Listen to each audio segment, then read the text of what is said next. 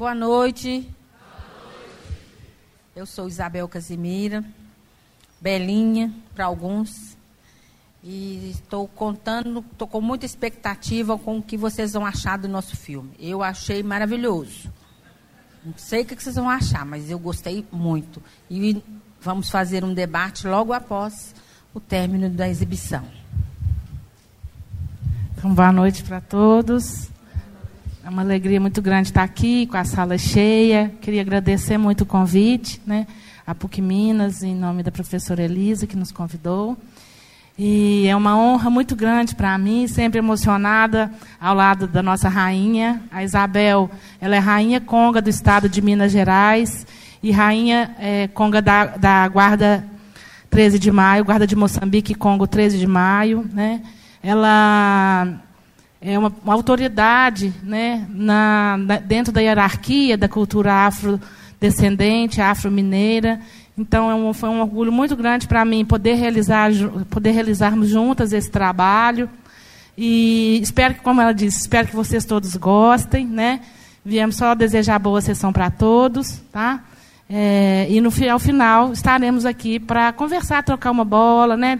discutir com vocês, ouvir as questões e sugestões que vocês tenham a partir do trabalho. Mais uma vez, muito obrigada por estarem todos aqui nessa noite.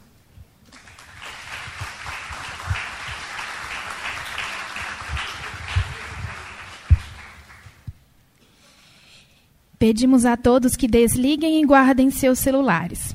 Desejamos a todos uma ótima sessão e um ótimo debate.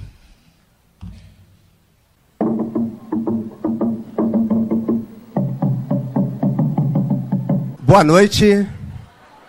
Então vamos dar continuidade aqui a, ao nosso diálogo, não é isso? É, a partir né, do, do filme, como está proposto para a mesa de hoje, para o diálogo, não é? é mexer com as nossas sensibilidades, né? Nessa novas possibilidades, novas cartografias, e é importante e o filme e o filme ele nos traz muita coisa da memória, né? Dos nossos diálogos, né?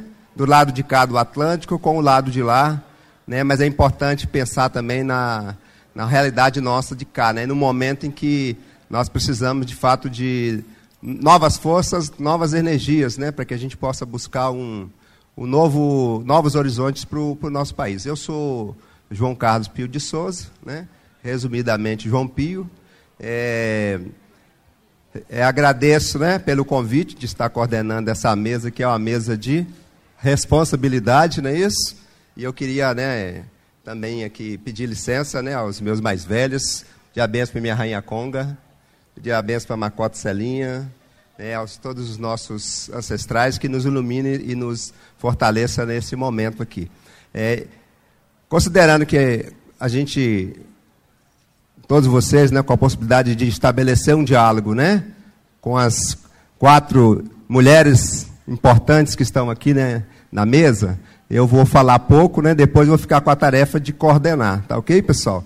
Ao final das falas, 15 minutos para cada uma, tá, tá bom? É, final da fala a gente vai abrir para as inscrições, né? A gente vai fazer por blocos, mas depois eu volto lá no momento, tá bom?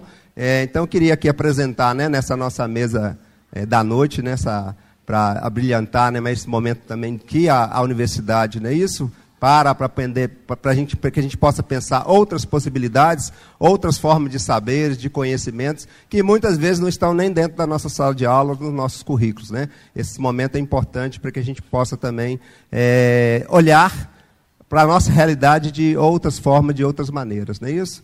É, então eu queria apresentar a Isabel Casimira, a Rainha Conga da Guarda de Moçambique, de 13 de maio, e rainha da Federação dos Reinados do Estado de Minas Gerais e diretora do filme A Rainha Nzinga Chegou.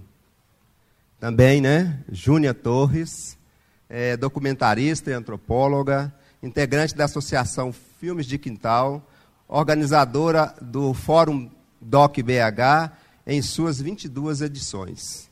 Também aqui, né, à minha esquerda, Iris Amâncio, doutora em estudos literários, literatura comparada pela UFMG e pós-doutora em ensino de literaturas africanas pela mesma universidade. Coordena o LUCAFRO, Laboratório de Literaturas e Culturas Africanas e da Diáspora Negra, da Universidade Federal Fluminense. E nossa guerreira, batalhadora, lutadora, né? Macota Celinha, Célia Gonçalves de Souza, é jornalista, empreendedora social pela da Choca, coordenadora geral do Centro Nacional de Africanidades e Resistência Afro-Brasileira, é, Macota do Centro Religioso e Cultural Afro-Brasileiro Logum Edé.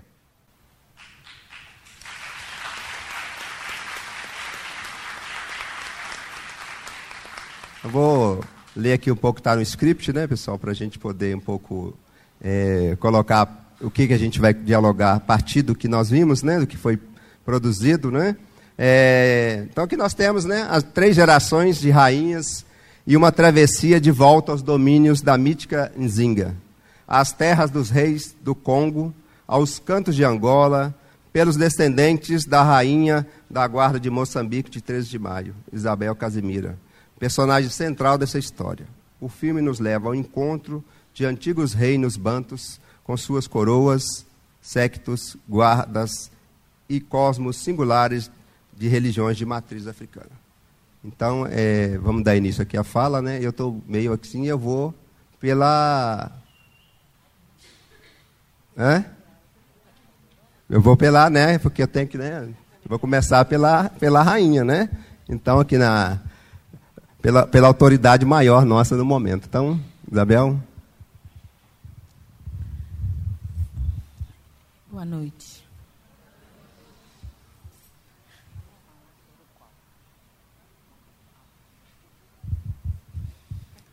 Não, vou ficar em pé, não. Vou ficar sentadinho. É, cada sessão desse filme eu fico emocionada de forma diferente. E a emoção se dá através da quantidade de pessoas que fica para saber mais do filme, para conversar, para entender. E isso fica muito nítido nos olhares, no, no querer saber mais de cada um, de, de, de querer entender nossa história, do porquê dela. E essa viagem me, me fez entender que nós de Brasil, fomos uns povos resignados para manter a tradição dos nossos povos em África. Isso é muito lindo, muito maravilhoso a gente saber que tem que tem em si guardado no seu coração a semente de África. Isso é maravilhoso, é uma uma dádiva, é, é pertencer a um reino a saber que o seu povo foi um povo especial, um povo é, nascido do especial, todo maravilhoso, de tudo de bom que possa ter na vida, de pertencer a essa maravilha de África. Eu fico emocionada e fico pensando é, como foi difícil e como é difícil para as pessoas que não são de um reino, que não entende essa luta de África, luta contra preconceito, luta contra isso e aquilo, que não entende de onde tirar força, que não sabe de onde tirar. Mas essa força está dentro de nós. É uma força que brota, que cresce a cada dia, a cada momento.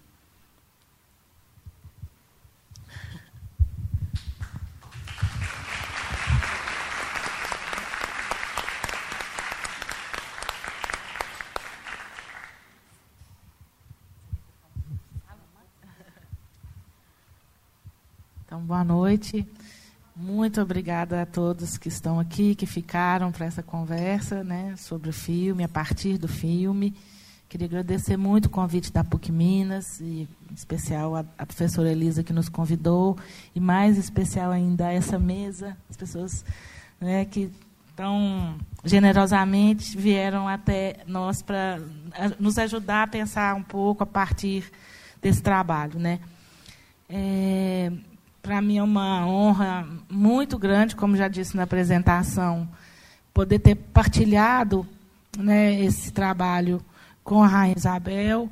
É, e mais do que isso, poder ter sido acolhida durante todo esse tempo pelas pessoas do Reino 13 de Maio. Né? É, aprendi muito, aprendi muito, aprendo muito a cada, a cada dia. E é um aprendizado, como o Pio falou, que não está nas escolas, não está nos livros, ele passa pela experiência, muitas vezes não está na sala de aula, né? mas ele só pode ser é, adquirido através da convivência, e eu acho que o cinema é esse mediador que nos permite é, ampliar um pouco essa experiência né, de estar junto com o povo do reinado. Né? É, são outros saberes, é outra forma de existir, é uma outra forma de pensar, né, que é um legado da filosofia africana, é um legado dos conhecimentos estabelecidos ainda em África, né, é, especialmente pelo povo banto, que tanto contribuiu né, para a cultura em Minas Gerais, né, nos no nossos territórios, é, que veio expropriado dos seus territórios, a quem devemos, né, é, a cada passo, pensar nesse ato de violência extrema, histórico extremamente significativo e, apesar disso, o que essas pessoas nos legaram e o que os descendentes dessas pessoas continuam nos legando, né, de trabalho, conhecimento e fé, louvor, enfim, de uma filosofia de um outro mundo possível, né? de uma outra relação entre as pessoas, de uma outra relação do homem com o mundo natural, de uma outra relação do homem com o mundo espiritual. Tudo isso que o Ocidente branco perdeu e que o, o, que o Ocidente branco perde a cada dia, vem perdendo mais. Né? Uma relação entre as pessoas, uma relação com a natureza, uma relação com um mundo espiritual, né? Então, assim, acho que a oportunidade de aprender isso para nós brasileiros, ela é muito possível. Existem inúmeros lo locais de resistência dessa dessa outra modo de ser, que é esse modo de ser é, dos povos africanos, né? É, existem só em Belo Horizonte 38 reinos, 38 guardas né, de Moçambique, Congo 13 de Maio. Existem muitos terreiros de Umbanda, existem muitos terreiros de candomblé, isso para ficar no campo afro-religioso. Então, são espaços de resistência dessas formas de saber é, que nós temos como nos aproximar, que nós temos como acessar, né? e que são fontes de conhecimento tão importantes quanto a universidade e que precisam ser reconhecidas ah, pelas novas gerações, precisam rec ser reconhecidas como fontes de saber. Né? A universidade cada vez mais tem reconhecido essas fontes de saber, né, através de vários. tem feito um esforço para isso, né, através de vários procedimentos, é, convites para os mestres tradicionais estarem ministrando cursos. Então, essa é uma aproximação muito importante que eu eu fiz esse filme e, e, e, trabalho com documentário há algum tempo, porque acredito nessa mediação do cinema, que o cinema pode ser uma fonte de difusão desse, dessas, dessas outras formas, então, de, de estar no mundo. Né? É, já, já completando, mas assim um pouco ainda nessa linha do que estou falando, eu acho que a gente tem que pensar muito que a gente está vivendo uma grande catástrofe. Né? É, não só em âmbito nacional, mas, mas principalmente, né, nosso mundo está literalmente pegando fogo. E, e essas culturas tradicionais, elas são guardiões de outros mundos possíveis, fora esse mundo que precisa desaparecer. Né? Esse mundo desigual, esse mundo racista, né? esse mundo que, que destrói os, nos, os outros seres com os quais nós devemos conviver, plantas, animais, é, enfim, a, a, natureza em geral, né, que é extremamente respeitada pelos povos africanos. Né, extremamente cuidada, extremamente tratada, tratada com muita semelhança. O homem não está acima do resto da natureza, e é isso também que nos ensinam essas, essas outras formas de ser e existir no mundo. Então, é, eu falo, falei pouco de cinema. Se vocês quiserem me perguntar alguma coisa, estou aqui para responder, especificamente sobre o filme, mas acredito que o filme também fala um pouco dele mesmo. Né? Só fechando, são 16 anos que estão condensados nessas imagens de relação. Então, foi um desafio muito grande de montar. Né? Esse filme, ele, na verdade, ele, ele era o convite, ele existiria só essa parte da África. Era um convite que a gente fez para Dona Isabel e para mais um integrante do Reino 13 de Maio fazer essa viagem a Angola, né? para que essas relações elas tivessem, como o, o Pio co colocou, João Pio, elas tivessem essas relações entre, os, entre o Atlântico, né, do Atlântico Negro, entre Brasil e África, essa relação que não é pensada né, pelo, pelo, pela cultura brasileira de modo hegemônico, de modo geral, essa cultura que quer ser fili, filiada a uma tradição europeia, e, e, de, fa, e de jeito nenhum essa é a nossa melhor é, ancestralidade, esse nosso melhor legado. Né? Tanto que quando a gente quer se identificar como brasileiro, quais são os elementos que a gente tira do, que a gente tira do colete, gente? Quais são? Quando a gente está fora do Brasil, ou quando a gente quer descrever o que é a identidade brasileira, o que, que nos identifica. Expressões culturais, por exemplo. Quem quer chutar uma?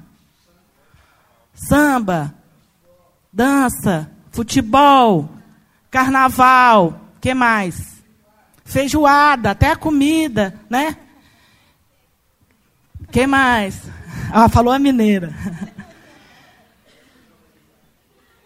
Então, capoeira, ninguém aqui falou, mas hoje em dia capoeira é uma importantíssima expressão cultural que, que, que mundo afora nos identifica como brasileiros, né? É importantíssima a embaixada, a diplomacia que a capoeira faz mundo afora hoje. Então, são elementos, é, inegavelmente, heranças né, dessas culturas de África, que vieram a partir desse ato histórico de violência que foi a escravização.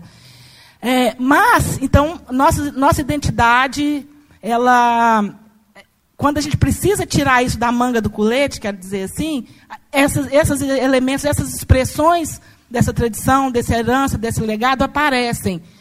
Mas ela não é elas não são suficientemente reconhecidas para que o racismo seja superado, as desigualdades e de oportunidades entre pessoas brancas e negras nesse país sejam superadas.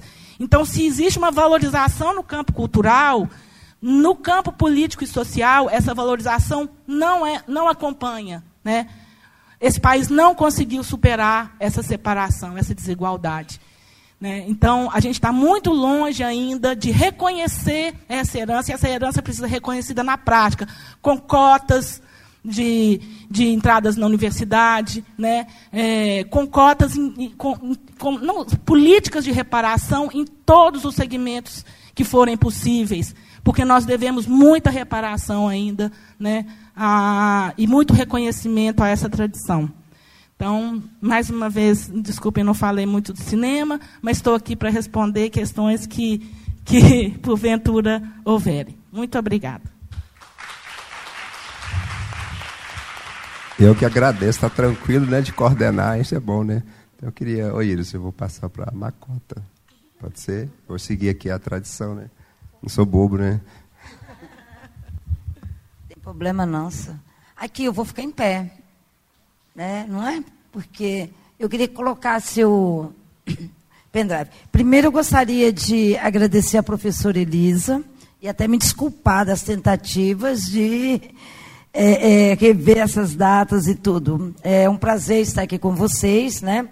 Eu queria agradecer, eu queria tomar a benção à minha rainha, né? Minha rainha Belinha, em nome de quem eu tomo a benção a todos os meus mais velhos e mais velhas que por acaso estejam presentes e os meus mais novos também e cumprimento a mesa.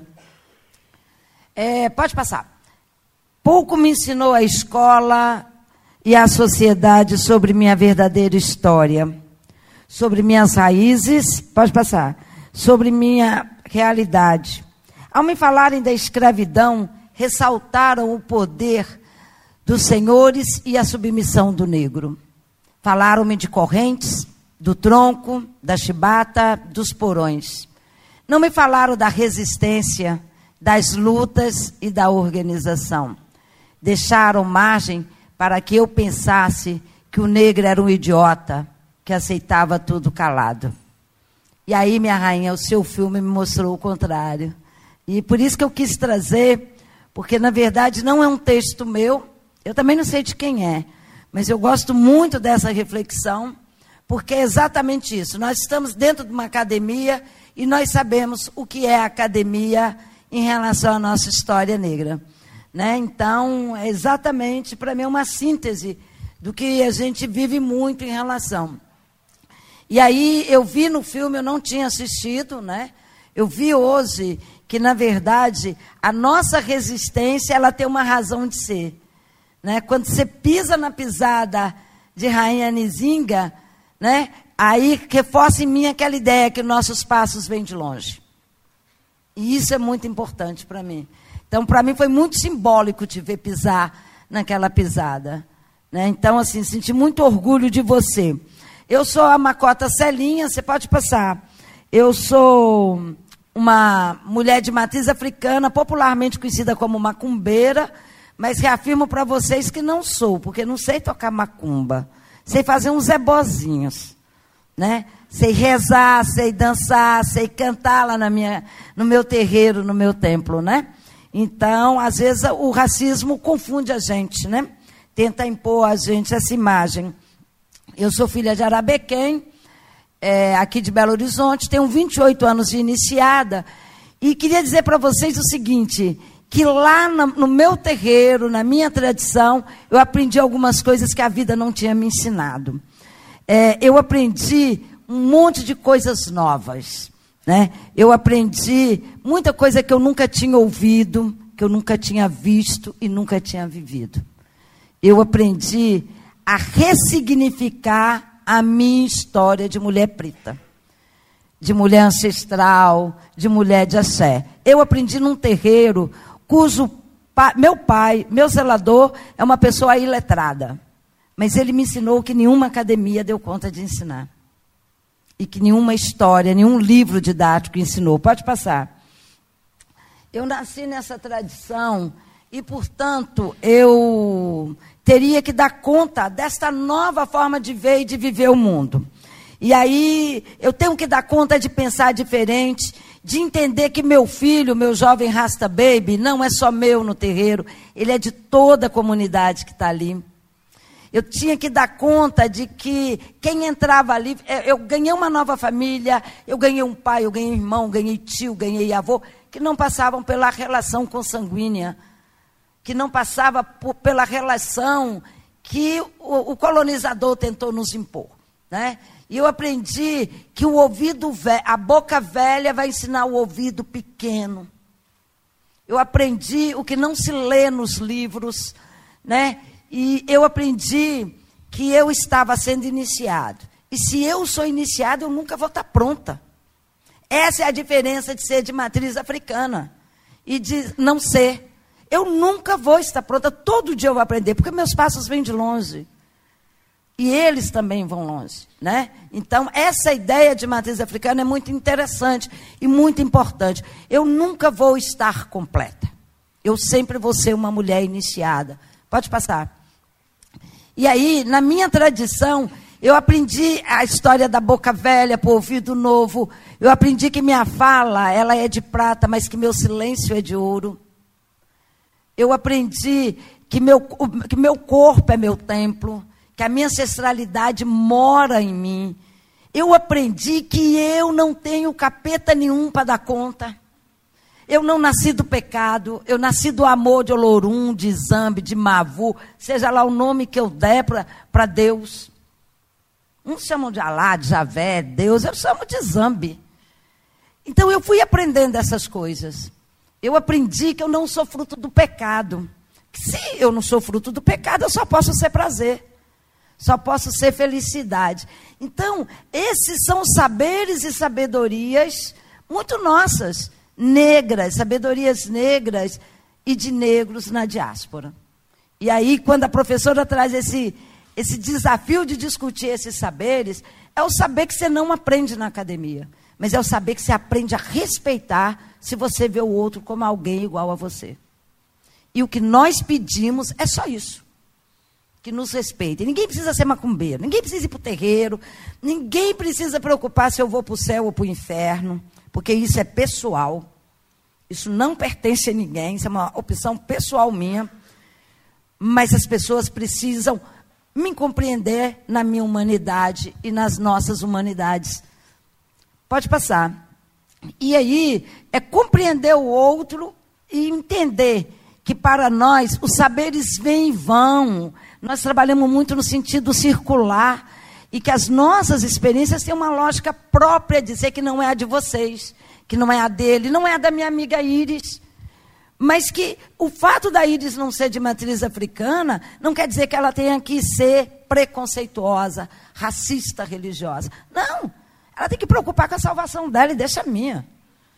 Ela tem que preocupar se ela quer ou não. Eu não quero que o Estado reze, eu quero que ele me permita rezar.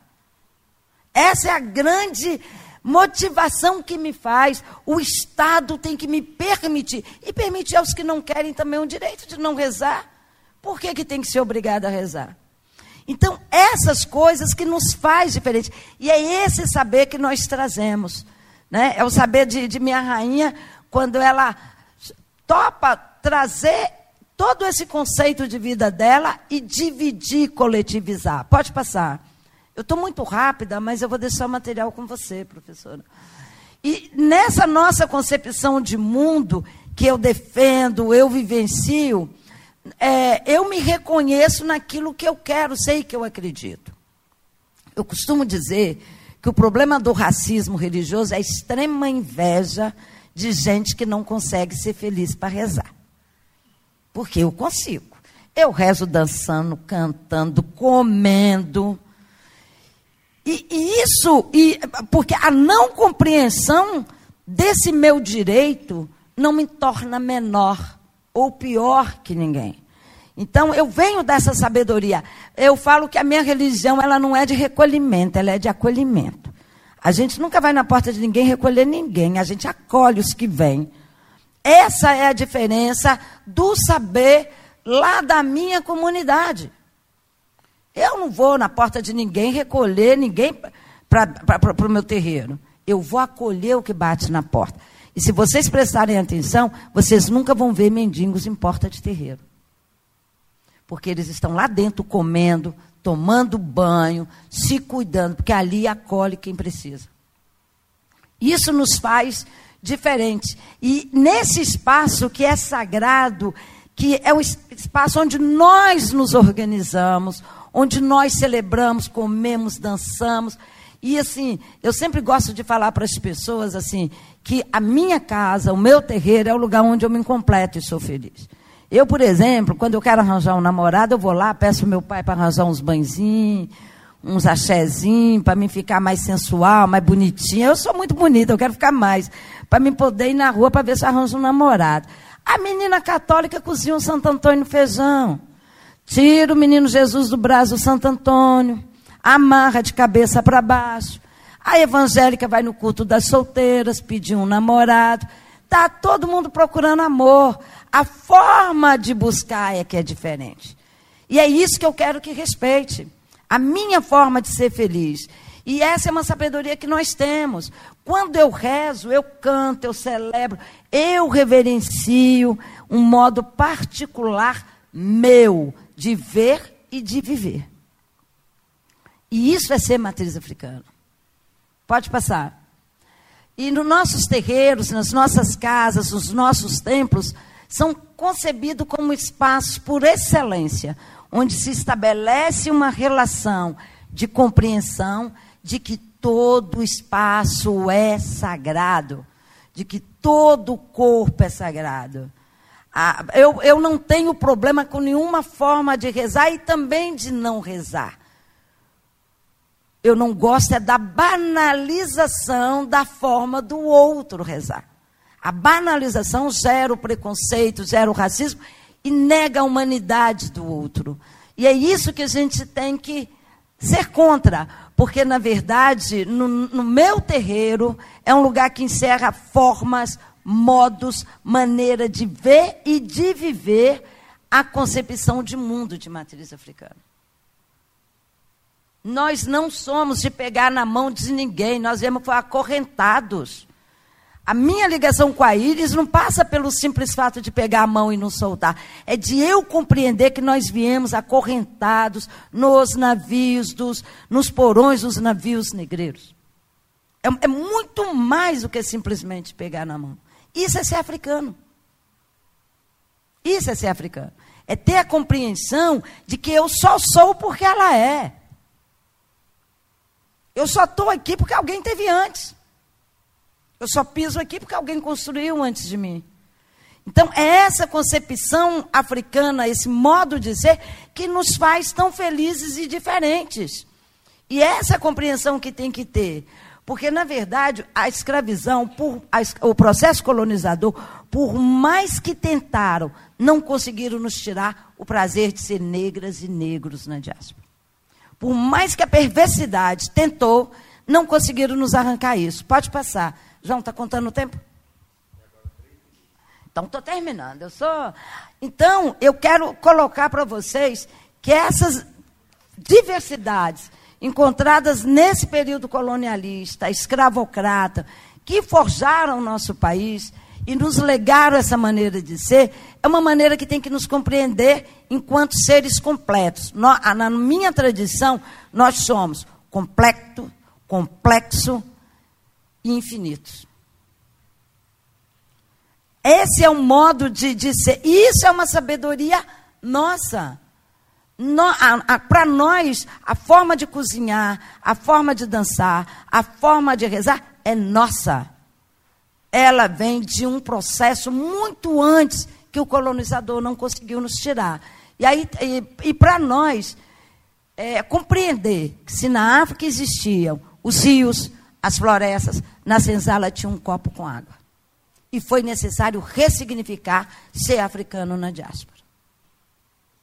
Foi necessário reinventar. Quando é, Belinha, mãe Belinha chega na África, ela consegue perceber isso.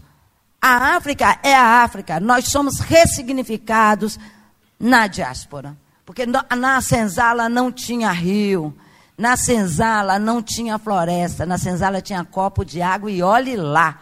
E do copo de água pôs-se a mão, o chum chegou. Isso é ressignificar o prazer de ser africano. E isso é ressignificar o prazer de ser de candomblé, de umbanda e de homolocô. Pode passar. E aí, era um pouco isso que eu queria estar tá, tá trazendo para vocês e dizer que, para nós, né, é, é, é, é, na, na, na, tradição de, de, Pode passar. Na tradição de matriz africana, é, nós nos ressignificamos, nós somos complexos, completos e felizes. E felizes. A sanha colonialista, racista, não nos tira o prazer de ser descendentes de africanas e africanos que construíram a América para o filho do branco usufruir. Eu não tenho nada contra os meus amigos, nada contra o povo branco. Não é isso. Mas eu quero dizer que hoje a branquitude que vocês trazem sobrevive graças à construção que os braços e o suor negro deixaram para vocês. O meu filho só chama Diogo. O filho de muitos tem nome, sobrenome e laboratório. É isso que, tem, que nós temos que entender. Quando a gente fala de racismo religioso e de racismo e de não compreensão do outro, é exatamente isso. É que para nós, mães negras, pais negros, os nossos filhos na bolsa de valor da vida não valem nada. Enquanto o racismo persistir. E na bolsa de valor de um Estado que se quer teocrático, a minha forma de rezar, se eu não me cuidar, também não vale nada. Por isso a gente vai sempre resistir, lutar e dizer: nós ressignificamos e continuaremos a ressignificar. Muito obrigada.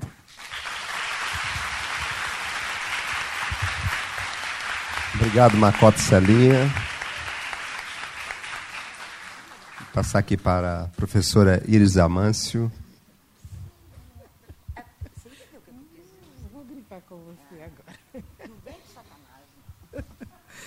Boa noite a todas e a todos. É, de fato, um prazer muito grande poder integrar esta mesa E agradeço muitíssimo a professora Elisa pelo convite. Né? É muita emoção estar junto de uma rainha. Vocês já estiveram perto de uma rainha antes? Já tinham estado? Já tinham visto uma rainha de perto ou só nos livros infantis? E eram todas brancas, louras, né? Vocês veem aí uma rainha negra, a sua bênção. Salve Maria. Um, é um prazer muito grande sempre poder participar de atividades aqui na PUC Minas. Né? Eu já estive PUC Minas há exatos 20 anos, não façam as contas, por favor, mas há exatos 20 anos eu estive PUC Minas e gostaria de saudar a instituição, deixando meu abraço para amigos que eu vejo aqui, professor Ari, professor Robson, professor Rubens, vejo outras carinhas de colegas de 20 anos atrás que eu não. É, é cujos nomes eu não lembro, desculpe. Eu estou reconhecendo algumas pessoas, mas não lembro mais os nomes. E gostaria de também cumprimentar é, vocês, estudantes daqui da PUC Minas, é, referenciando uma estudante, minha sobrinha do coração, e a gente está falando de África na perspectiva angolana é a, a estudante angolana Cândida Vandunen Bastos, da Publicidade e Propaganda, que está aqui presente. E realmente é um momento de muita emoção. E, ao mesmo tempo, um momento de desafios. Né? E o primeiro desafio é discordar publicamente da Macota Celinha, quando diz que eu não sou de matriz africana. Então eu tenho que provocar dizendo que eu, mulher negra, né, filha de negros, neta de negros, de, bisneta de, de vó negra benzedeira, de bisavô mestre de jongo, de caxambu, né, filiada a folias de reis, que são de tradição portuguesa, mas apropriadas pela população negra escravizada, etc., etc. Então eu sou de matriz africana. Ah, tudo bem. É, mas a, a, eu queria mesmo era desenvolver uma breve reflexão dentro dessa provocação feita pela professora Elisa, né, em termos dos saberes, é, mas nessa perspectiva do tema geral do evento. Né, é uma semana de ciência, arte política, é, problematizando a cartografia das urgências. Né, e fiquei aqui levantando uma série de questões que podem ser né, aquelas que perpassam algumas mentes, do tipo, né, o que, que tem a ver essa projeção de um filme referenciando questões negras, tradições negras, né, é, é, muito vinculadas né, ao universo histórico-cultural angolano. Uh, o que, que isso tem a ver com ciência? O que, que isso tem a ver com arte? O que, que tem a ver com política? Né? A perspectiva artística, a Júnia já comentou né? E é muito mais fácil, o nosso imaginário, vamos colocar um fácil entre aspas, né? nosso imaginário torna mais possível pensar essa perspectiva das artes, é, porque a gente enxerga muito o universo negro né, por grandes marcas do tipo batuque, rebolado, refogado e roupa colorida.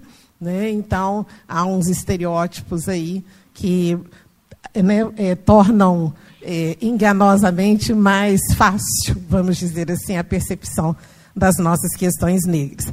Mas, efetivamente, é, estamos numa semana né, de ciência e numa universidade, e aqui, é, como instituição de ensino superior, é espaço de recepção, circulação e produção de conhecimento. Né?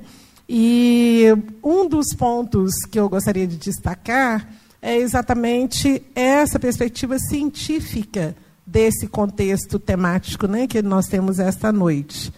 Ah, nós, como universidade, e antes de sermos universidade, de estarmos na universidade, nós somos sujeitos ocidentais, né, de imaginário marcadamente euro-referenciado, utilizando o termo da colega da Federal do Ceará, a professora Sandra Petit.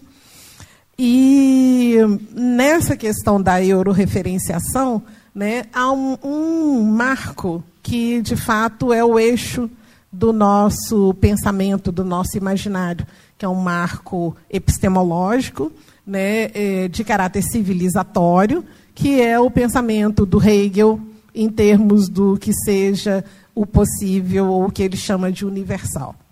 Né? E quando Hegel vai pensar esse universal, é, ele lança a mão da geografia, ele lança a mão das cartografias, uh, mapeia conceitualmente a Europa, mapeia a Ásia, mapeia a, as Américas como terras promissoras e afirma né, que o continente africano não valia a pena né, que ele fosse integrado a essa noção de universal, simplesmente porque lá não havia gente, não havendo gente, não havia civilização, e não havendo civilização, não haveria nada a dizer sobre África.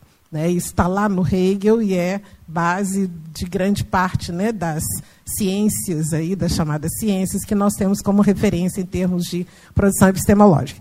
Então, essa é uma grande questão.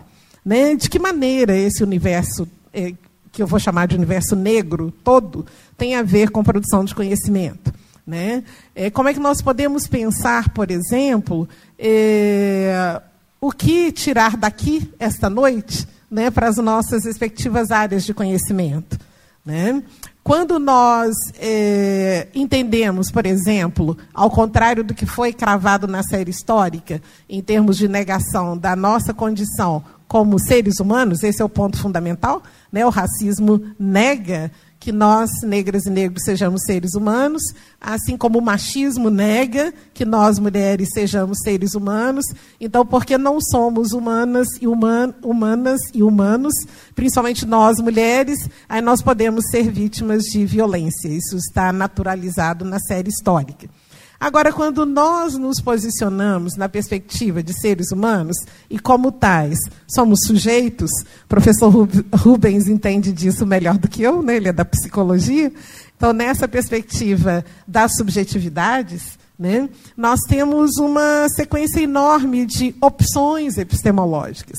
Né? Se é da área das ciências exatas, a gente tem a perspectiva das tecnologias, né? a possibilidade da etnomatemática. Nós temos tido, eh, neste início de século XXI, uma procura muito grande em relação aos saberes ancestrais negro-africanos. Né?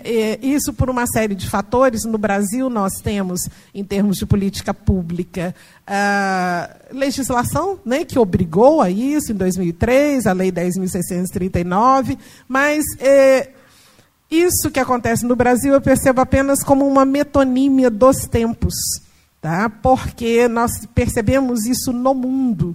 Né? Da mesma forma como nós temos um mundo globalizado, essa loucura ultracapitalista por aí, que ninguém né, quer saber de ninguém, e, e, e né, seres humanos são nada, e toda, todas essas atrocidades que a gente vê por aí na mídia, que a gente vivencia no cotidiano, efetivamente, a gente consegue perceber também que há um outro movimento. Tá? Eu sou suspeita para falar, porque eu sou dos anos 60, então eu cresci ouvindo muita música de hip, né? Aquele povo malucão, assim, acreditando no futuro, e ouvindo John Lennon, né? Como é que é? Imagine all the people living life in peace e tal. E aquele filme Hair também, vocês devem ver, né? Por aí o musical Hair. Acho que vocês mais jovens já assistiram, né? Ao Hair. Não? Depois cola Hair de cabelo. É um musical dos anos 60, 70, fez muito sucesso. E, na verdade, eu, cresci né, esperando a chegada da chamada Era de Aquários. Né? Aquele refrão maravilhoso, né? Quando a lua se alinhar, né? É, como é que é? When the moon, when the moon is in the seventh house and Jupiter. Então, é, pois é, lindíssima, né? Marcou aí toda uma geração. Então, eu, eu de alguma forma, eu acredito muito nisso, sabe? e percebo que há aí uma mudança, uma tendência, né, pela perspectiva política, macropolítica e geopolítica, é, já está evidente a derrocada do capitalismo, né, e estamos todos, em termos é, mundiais, né, buscando alguns caminhos, é, ressignificando né, uma série de referências, de narrativas, de possibilidades. Então, é por causa disso que me chama a atenção demais no filme das duas cineastas, uh, um elemento, que é o mar. Né? E o mar nas suas diferentes perspectivas. Porque tudo isso que a gente pensa, que já foi falado aqui, sobre as relações raciais, né, sobre a, as possibilidades de pensar espaços africanos, produções africanas, como produções epistemológicas, é, isso tudo é muito referenciado pelo mar. Né? Nós enxergamos tudo isso daqui para lá. Né? Daqui, América do Sul, para continente africano, que nós, com muita intimidade, chamamos de África. Nós temos muita intimidade com a África. Não é lá na África, a África. Né? E tudo isso que o imaginário traz historicamente, né? colocando essa África como um país, aquele lugarzinho lá do outro lado. Mas, veja bem, na lógica da perspectiva, nós enxergamos esse mar de lá para cá. O filme traz um diferencial de perspectiva. Porque, via narrativas da memória, esse mar continua de lá para cá. Mas nós temos uma viagem ao contrário, né, que é daqui para lá. Então, chama atenção demais a cena em que a rainha e o irmão estão à beira-mar e eles estão vendo o mar vindo, só que eles vêm de lá, o mar vindo daqui para lá. Então, é, na perspectiva cartográfica, né, eu considero isso extremamente simbólico.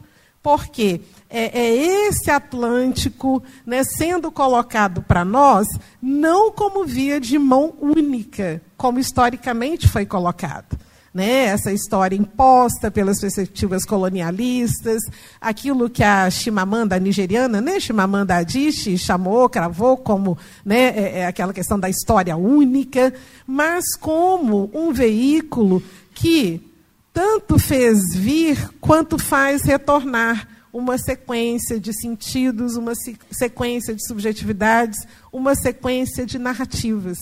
Né? Nós vimos uma série de narrativas.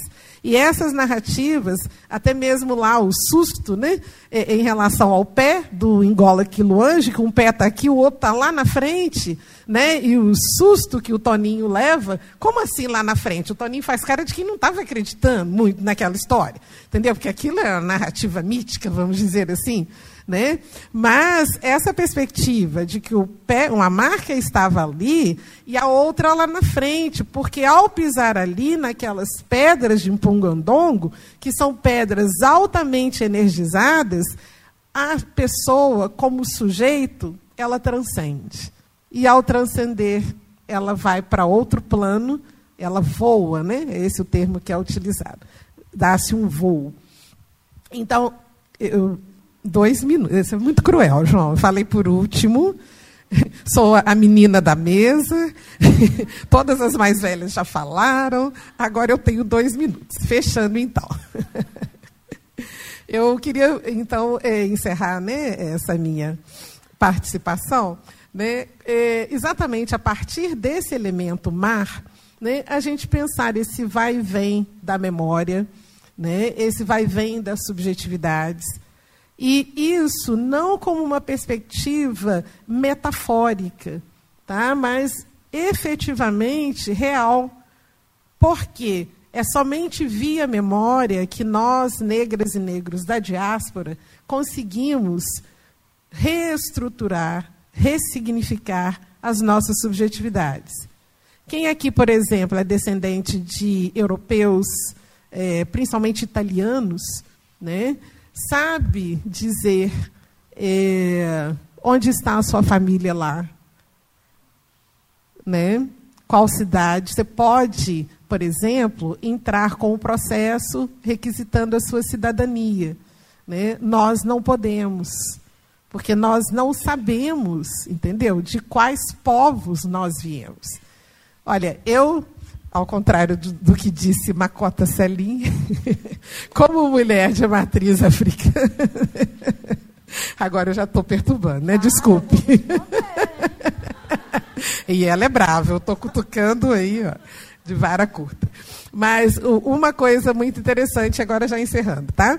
É, por exemplo, e eu sou mineira, mineira da roça, do interior, entendeu? E de uma família tradicionalmente católica, de práticas assim, tradicionais de folia de reis, de congado e tal. Então, cresci e fui criada nesse ambiente né, que, em termos étnicos africanos, né, seria um ambiente de tradição banto. Tá? Aí, há dois anos, eu fui convidada para integrar um grupo de cobaias. Tá?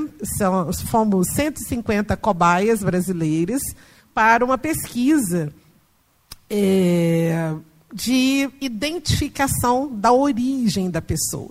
Tá? É um projeto chamado DNA África, vocês devem ter visto na mídia, fez muito sucesso, tem até um filmezinho, depois vocês olhem pelo YouTube, DNA África. Então, nós, as cobaias, fomos convidados a fazer o teste de DNA, é, 30 pessoas é, negras, e quando eu digo negras, autodeclaradas, independentemente do tom da pele, tá? E então 30 de cada cinco cada capital, né? Foram cinco capitais do Brasil, 150 pessoas. E aí a grande expectativa quanto ao resultado, né? Então foi montado lá um evento, a cerimônia, e a gente abrir o, o envelope com um certificado, tá? Que era a descrição, o resultado do teste de DNA. Mandamos para os Estados Unidos, né? Nossas célulazinhas, e aí chegou o resultado. E o meu resultado deu 100% Iorubá da Nigéria. E não Iorubá, porque tem Iorubá em outros países. 100% Iorubá da Nigéria. Então, esse resultado de DNA, e tem gente que o pessoal que estava lá né, rindo, porque a minha expressão foi uma expressão assim de quem ficou totalmente chocada, porque eu tinha certeza de que eu era banto, tá? a construção da minha subjetividade foi toda nessa perspectiva banto. E aí, de repente, vem um teste que diz que, porque é uma análise pelo DNA mitocondrial, então, pela linhagem da minha bisavó materna, tá, eu sou 100% iorubá. E aí. Pelo menos você não é europeia, né? E aí, não tem um italiano lá na linhagem, viu? Então, é, nessa perspectiva, é muito. É, me tocou muito essa experiência do, do, DNA, tá? E aí eu deixo essa grande interrogação aproveitando o tema do evento, né? A cartografia das urgências, né? O quanto é urgente, né? Que a gente consiga reverter esse processo da série histórica, o quanto é urgente que a gente naturalize a perspectiva do óbvio, ululante, de que nós, negras e negros, somos seres humanos. Vocês estão vendo o que? Uma cachorrinha? uma Sou uma gatinha, ok. Percebe? Não, não tem, gente. É o, óbvio, é o óbvio que é negado. Tá? E a gente não pode colaborar mais com isso. Né? Então, por isso estamos aqui, né? por isso a mesa acontece, por isso o evento acontece, acolhendo essa temática, e por isso também nós não podemos deixar de pensar essa relação entre África e diáspora negra nessa dimensão do mar, né, que trouxe e que leva. E esse contínuo é também uma naturalidade em termos das narrativas e desses nossos movimentos, porque a gente estuda geografia, a gente enxerga essa cartografia mundo a partir de um fenômeno chamado Pangeia. Então a gente teve separação de terra, a gente tem esse mar que separou, que junta de vez em quando, que separa, e é isso. Estamos aqui, eh, seres humanos, sujeitos negros na vida. Muito obrigada.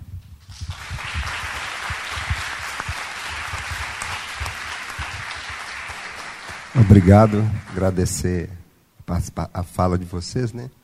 Não vou nem fazer resumo, porque tem muita coisa, né, gente? O que foi dito aqui está tá muito grávido de sentido e significados, não é isso? Acho que nós escutamos, eu acredito que alguns também querem falar, querem perguntar. Né? Então, vou abrir para uma sequência de cinco participações, para que vocês possam dirigir aqui né, essas nossas autoridades que estão aqui na mesa perguntas. Se vocês pudessem ficar. E objetivamente, né, nas, nas perguntas, até para a gente dar oportunidade de mais participação. Né? E é bom que a gente fale que às vezes a gente participa de, de algumas mesas, né, está como ouvinte, a gente quer falar e não tem momento de falar. Então vamos falar, não é isso? Como a gente diz né, lá na comunidade também, é a palavra franca, né? Para que todo, todo mundo possa estar falando. Né? É, e aí também tem uma provocação, já que nós estamos no espaço da universidade, né? que a, a Iris faz essa provocação, mas que desde o início estava sendo colocada, como que nós vamos pensar né? esse diálogo com esses outros mundos, esses outros espaços de conhecimento, que nos apresenta novas formas de ser, de pensar e de viver, aonde que, onde todas as pessoas são importantes, todos os seres que habitam esse planeta. Então, pensar uma outra lógica de mundo, né? E que novos mundos são possíveis. Então, como que a partir também dos nossos campos de conhecimento, de construção de saberes aqui, nessa instituição a gente vai poder também abrir novas perspectivas de novos mundos. Eu já tem uma participação ali. Diga Boa seu noite. nome. Boa noite a todas. Sua bênção, Rainha Belinha. É, eu queria parabenizar vocês, é lindo o, o documentário. E eu fiquei muito curiosa para saber, assim, é, tem uns momentos, tem um momento que eu achei muito interessante, que é quando a senhora e seu irmão, eles perguntam para um rapaz que armas a rainha Nizing usava, se era uma lança, se era uma espada. Eu queria entender é, um pouco mais nessa experiência, como é que é essa, essa relação, né? Você foi num, num vilarejo, queria que você contasse um pouco sobre isso, sobre como que foi esse contato para você. É isso. Obrigada. Mais uma.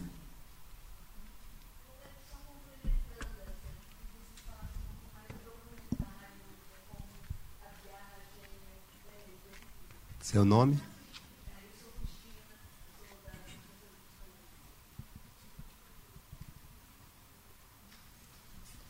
Boa noite. Eu aqui.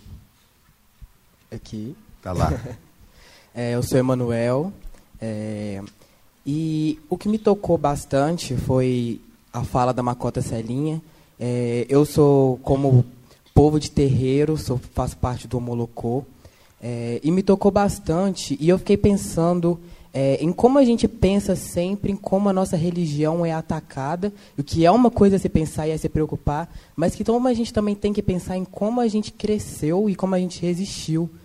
Não é verdade? Porque todas as culturas negras, toda, toda a diversidade foi sempre é, restringida, foi sempre é, tentado, sempre foi tentado acabar com ela, tanto samba, capoeira, que foi criminalizado muitos anos atrás. E como agora a gente está aqui numa faculdade, né, numa universidade, com uma outra ideologia religiosa, falando sobre povo de terreiro, falando sobre povo de orixá. E, e como isso é interessante, como isso é bonito, e lembrar de como a fé ela é sempre lembrada por, por um povo. Né? Como, por exemplo, quando a gente pensa numa história europeia, muita coisa da história está ligada à Igreja Católica e como o povo preto e o povo preto brasileiro conseguiu é, nutrir realmente a nossa fé dentro do território onde ele foi escravizado, onde ele foi restringido, onde ele foi tentado, é, tentaram calá-los. É, eu queria levantar essa discussão, principalmente sobre as religiões de matriz africana, né, a Umbanda, o Candomblé e o Molocô. E é isso. Professor Rubens. E Posso? Vamos lá. Rafael. Rafael, depois professor Rubens. Obrigado.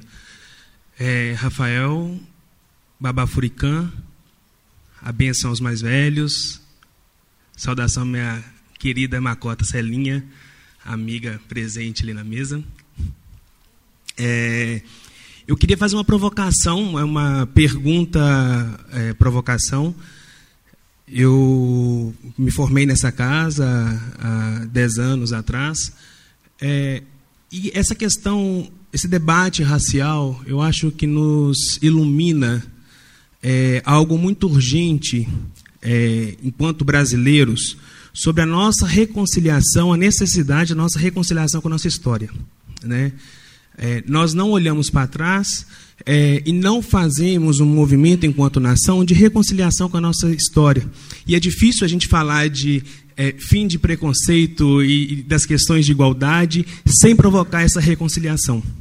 Entendendo né, que a gente tem uma população, é, em sua maioria negra, né, e que a teoria do embranquecimento, muito difundida após essa falsa abolição, ela se reverberou de uma outra maneira, não só do embranquecimento da pele né, e da extinção de um povo negro, como se esperava, mas também mas pela, pela, pela incorporação de modelos brancos na prática religiosa, nos modelos mentais e também na produção de conhecimento.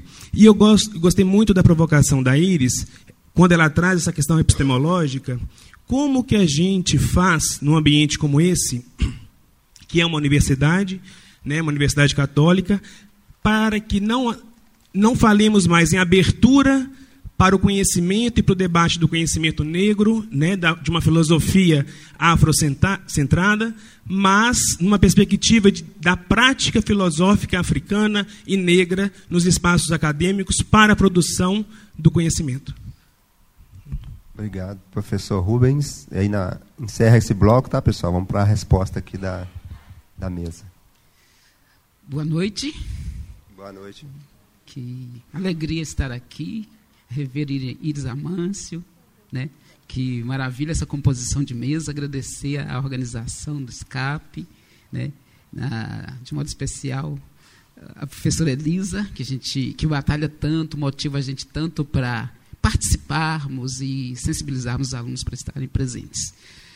Uh, muitas coisas a dizer, muitas coisas a perguntar e até por causa do tempo eu vou restringir e fazer uma consulta a todas as presentes, que, que bom, a todas as, as presentes na mesa, né? E que bom que são mulheres. Eu me lembro de um é, companheiro, digamos assim, professor Natalino, que participou do GEAB, conhecido da professora Iris Amâncio, é, na época, 2003, participou do grupo de estudos afro-brasileiros, né, e nós, no Núcleo de Inclusão Racial, apoiávamos o, o GEAB. Hoje o Natalino é, é, um professor e ele esteve aqui num evento que a gente realiza na, aos sábados é, sobre epistemologias e psicologia social, e ele foi convidado para falar sobre epistemologias negras. E ele então faz todo um, um, apanhado demonstrando que conhece muito de epistemologia, cita Hegel, Kant, identifica o quanto esses autores, como você mesmo identifica, né, é, é, nos lembra, eles desvalorizavam a população negra. É, e aí ele fala assim, olha, é, como que eu é, posso falar de epistemologia recorrendo a esses que são os pais da nossa epistemologia? E ele, ao longo da fala dele, ele vai citando várias vezes a, mãe dele, uma mulher negra. Né? Tô, tô, lembrando disso, porque me tocou muito. E que bom que a gente tem quatro mulheres negras é, compondo a mesa no sentido assim de, de falar. Né? E eu quero então fazer uma consulta a vocês. É, nós estamos nesse momento no projeto Intervenções Psicossociais e Sociocomunitárias em Brumadinho. Né? Foi uma resposta da PUC a partir da tragédia crime. Estamos aí com a professora Tininha, né, que tá com a gente também. É, e é, eu sou uma das referências para atuar com as comunidades quilombolas. Estamos atuando com quatro comunidades quilombolas. Estamos iniciando esse contato, fazendo uma certa mediação de entrada de outros cursos é, junto às comunidades quilombolas. Estamos enfrentando essa situação comum né, de a universidade que chega em comunidades, né, a gente cheio de boas intenções, mas somos mais um cheio de boas intenções, para nos valermos, inclusive, da glória de estar fazendo um trabalho numa cidade que é, passou por uma tragédia crime, com a comunidade. É, é, enfim, dominada, reprimida, historicamente, enfim, essa coisa toda. A, a pergunta é bem prática, eu sei que não tem receita, mas a gente está querendo fazer diferente. Né? E já estamos sentindo assim que eles né, nós, em princípio, somos mais uns que chega lá para dar trabalho para eles, né? porque marca a reunião, vai aquele monte de aluno, professor, tira as pessoas dos seus afazeres, das suas atividades, gratuitamente eles vão e elas vão lá para nos acolher. Né? A gente quer fazer diferente é, e não sei se estamos chegando tão diferente assim. Né? Então, a minha consulta é de que modo a gente pode, né, que contribuição vocês dão para que a gente tente fazer aquilo que a gente realmente quer fazer, que é estar junto, fazer com, potencializar, fortalecer as comunidades que claramente precisam, tanto internamente quanto entre elas, né, quatro comunidades quilombolas. Podemos pensar isso também nos Pataxó, que estamos lá também, né, Tininha? MST, etc. Mas particularmente com as comunidades quilombolas. Muito obrigado. Então vamos aqui para agora o diálogo com as nossas quatro personalidades aqui da mesa, né? Então, já que primeiro bloco, né? Primeiras perguntas direcionadas sobre o, fi o filme, né? Vivência lá em Angola e a partir né, dessa linguagem, né, da estética, né, que o cinema traz para gente, quais são, então, que vocês têm a responderem? Bom, nós tivemos em vários locais aldeias, lugarejos, regiões, foram vários locais em Angola. E uma coisa muito linda que, que eu entendi e aprendi ali a respeito daquelas armas, daquelas mobilizações, é que era uma mulher que ela tinha a vontade de luta e tinha que lutar. Então, por isso, ela tinha que saber e conhecer vários várias armas, várias maneiras de luta, de, de estratégia para poder conseguir o que ela almejava. Aquela história das pegadas, eu achei aquilo maravilhoso e, e, é, foi isso que aconteceu com meu irmão. Ele ficou maravilhado porque ele não, não tinha noção de uma história daquela. De, de, pegadas. Por que, que tinha pegadas de nossos ancestrais numa pedra daquela? E e o rapaz foi nos explicando que, que eles eram pessoas sobrenaturais, que eles não tinham tempo para andar e caminhar, porque era uma luta muito grande. E então, um pé assentava aqui, o outro pé lá, e nisso ele ia andando e caminhando e fazendo o que tinha que ser feito. Parece coisa de desenho japonês. Mas eu, eu saí de lá assim, é, inteiramente convencida que realmente eles eram poderosos e que eles voavam realmente. É, e como ali falava, florestas, rios encantados e florestas mágicas. É, parece que é um, um modo de dizer, mas não é. A gente acredita que isso existe. Acredita. Dentro de nós, nós sabemos da verdade dessas palavras. Quando eu ainda estava no avião. Deixa eu só, deixa eu só fazer uma parte aqui. A Belinha lembra sempre de um canto quando ela. e o canto, quando você.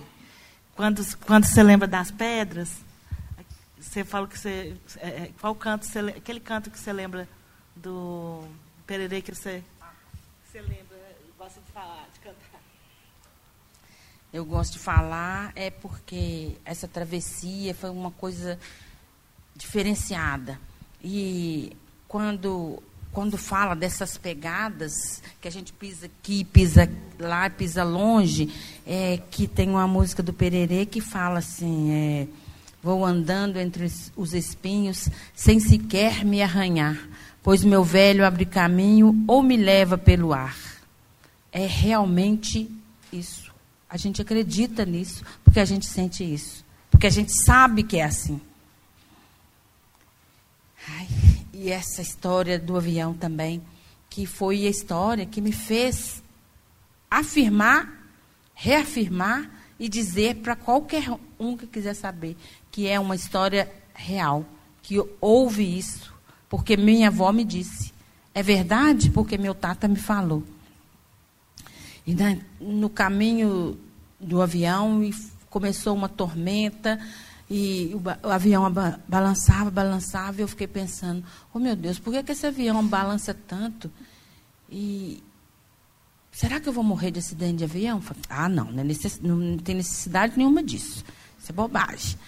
E olhei para o lado e vi uma janela do avião aberta e percebi que a chuva que caía muito forte, ela não caía direto na janela do avião, ela caía batendo assim no avião. E eu fui olhando aquilo no vidro, aquela água batendo no vidro, e eu entendi. Eu estava numa travessia reversa. Aquele avião era o meu navio que estava retornando ao meu ponto de partida. Ao olhar aquela, aquela janela e eu entendi aquilo, meu coração ficou doendo. Eu pensei, meu Deus, que coisa magnífica. E aí eu escutei as palavras dizendo: é, Nós viemos fazer a sua, a sua escolta. Eu falei, minha? Por quê? Porque era nosso compromisso só retornar à nossa terra quando a senhora retornasse. Eu falei, mas que coisa maravilhosa. Vocês ficaram me esperando. Sim, era o nosso compromisso. E nós não vamos retornar, nós vamos ficar lá. Eu perguntei por quê? Porque assim foi o combinado. Aí eu perguntei: e eu vou ficar sozinha? Não. Outros serão designados para a sua escolta. Mas eu senti tão escolhida, tão maravilhosa, tão guardada, de um, de um povo que cuida um do outro, independente do século que a gente está. Isso foi muito importante nessa travessia reversa.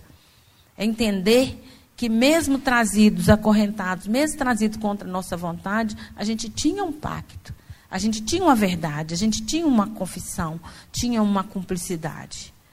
E essa viagem me fez acreditar e, e reafirmar que nós somos um povo só, um povo designado para manter os saberes de África.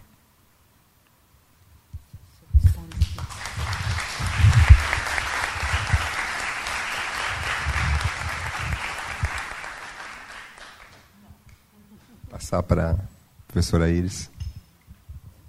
É um comentário rápido. É...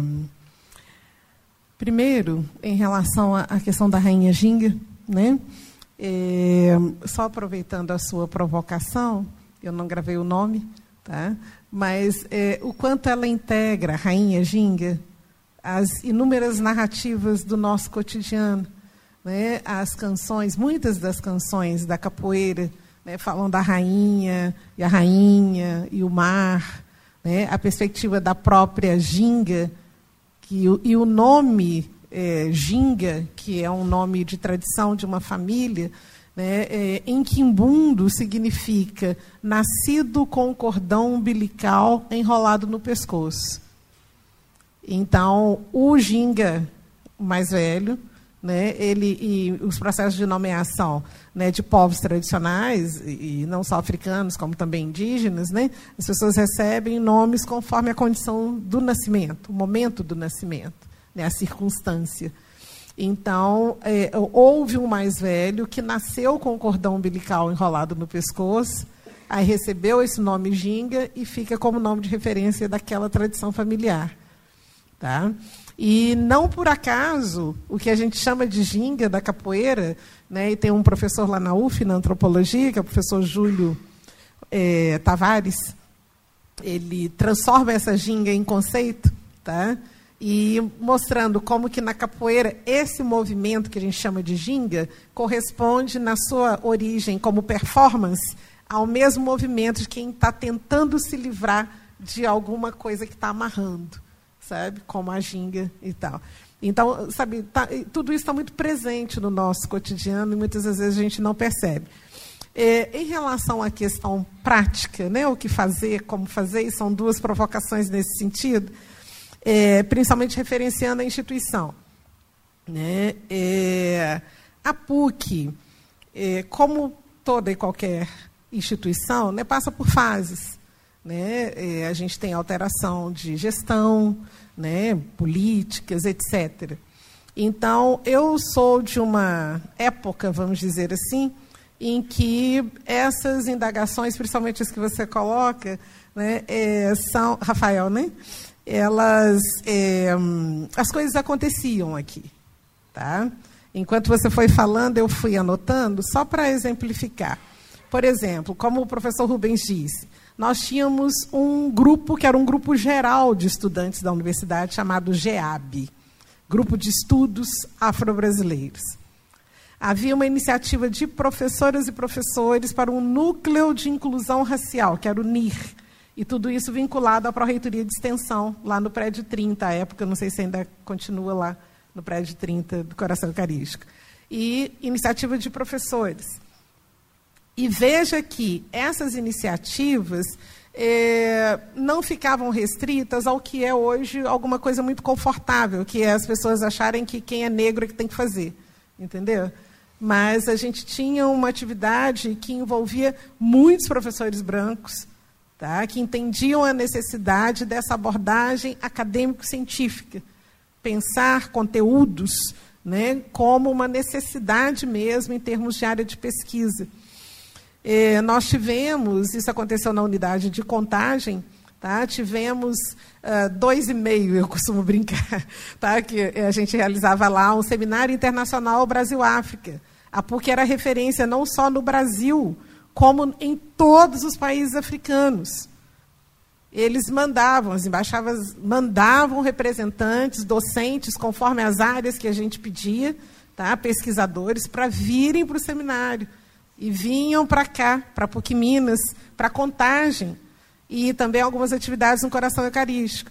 Isso 2006 aconteceu, 2008 aconteceu. Eu falo dois e meio porque o terceiro seminário aconteceria né, mas tivemos um problema político na universidade. Né, houve uma troca de gestão e uma gestão que se assume extremamente conservadora no sentido mais fechado do termo, e aí entenda-se também racista, né, e tivemos alguns embates.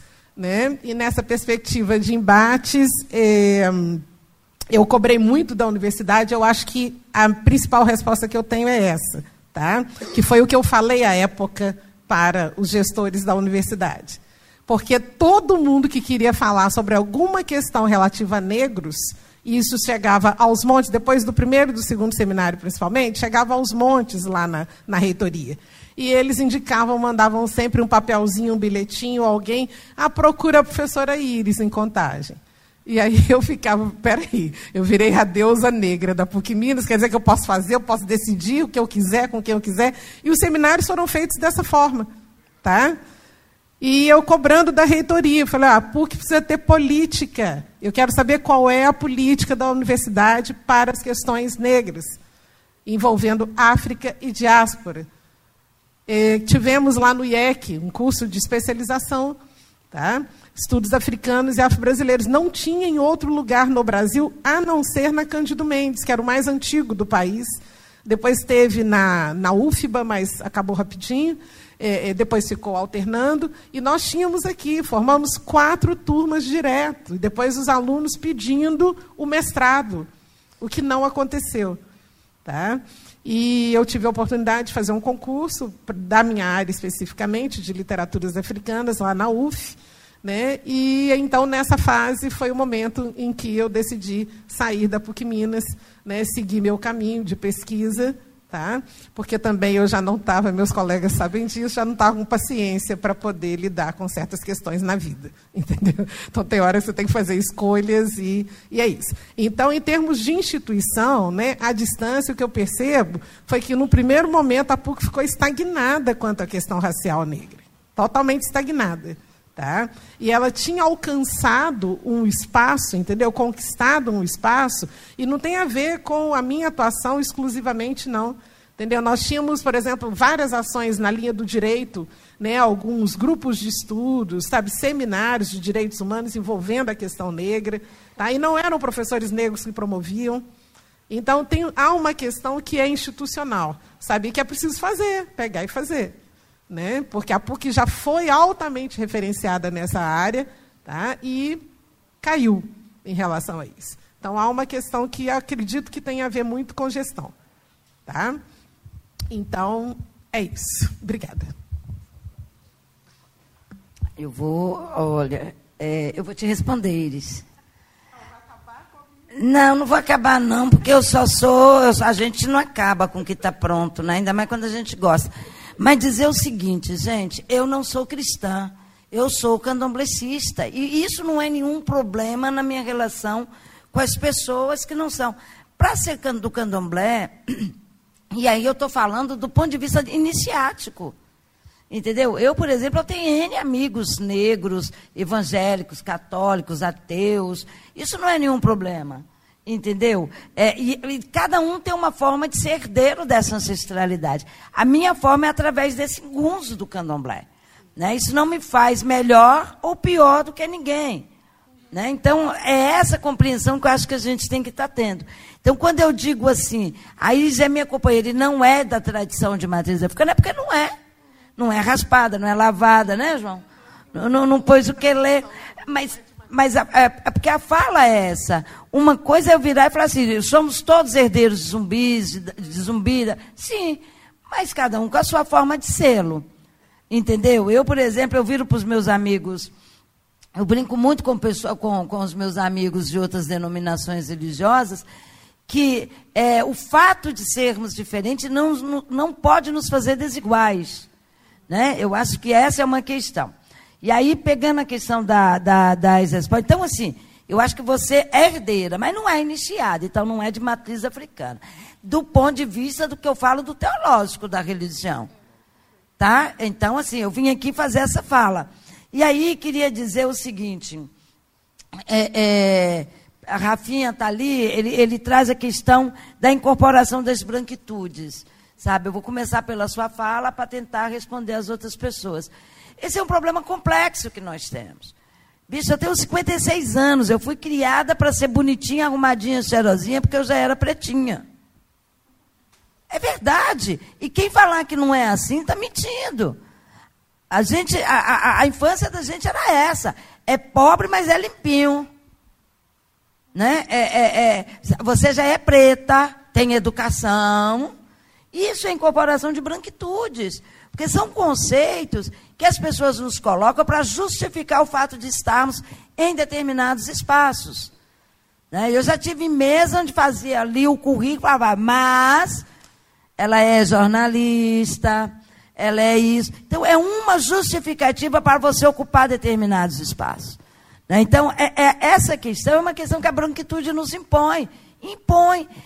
E a gente tem que dar conta de responder. É, há uma cobrança, por exemplo, você não sabe sambar, não sabe jogar capoeira, como se isso fosse pré-requisito para ser negra e negro. Então, são essas coisas que a gente tem que estar tá dando conta de construir. E há uma perversidade nesse sentido. Né? Eu, eu, costumo dizer assim: eu não quero falar mal de ninguém, eu quero falar bem de mim. Isso. Eu preciso ser um problema para a psicologia moderna. Eu tenho que ter excesso de elevada autoestima. Verdade, porque isso me coloca no lugar de sujeito de minha história.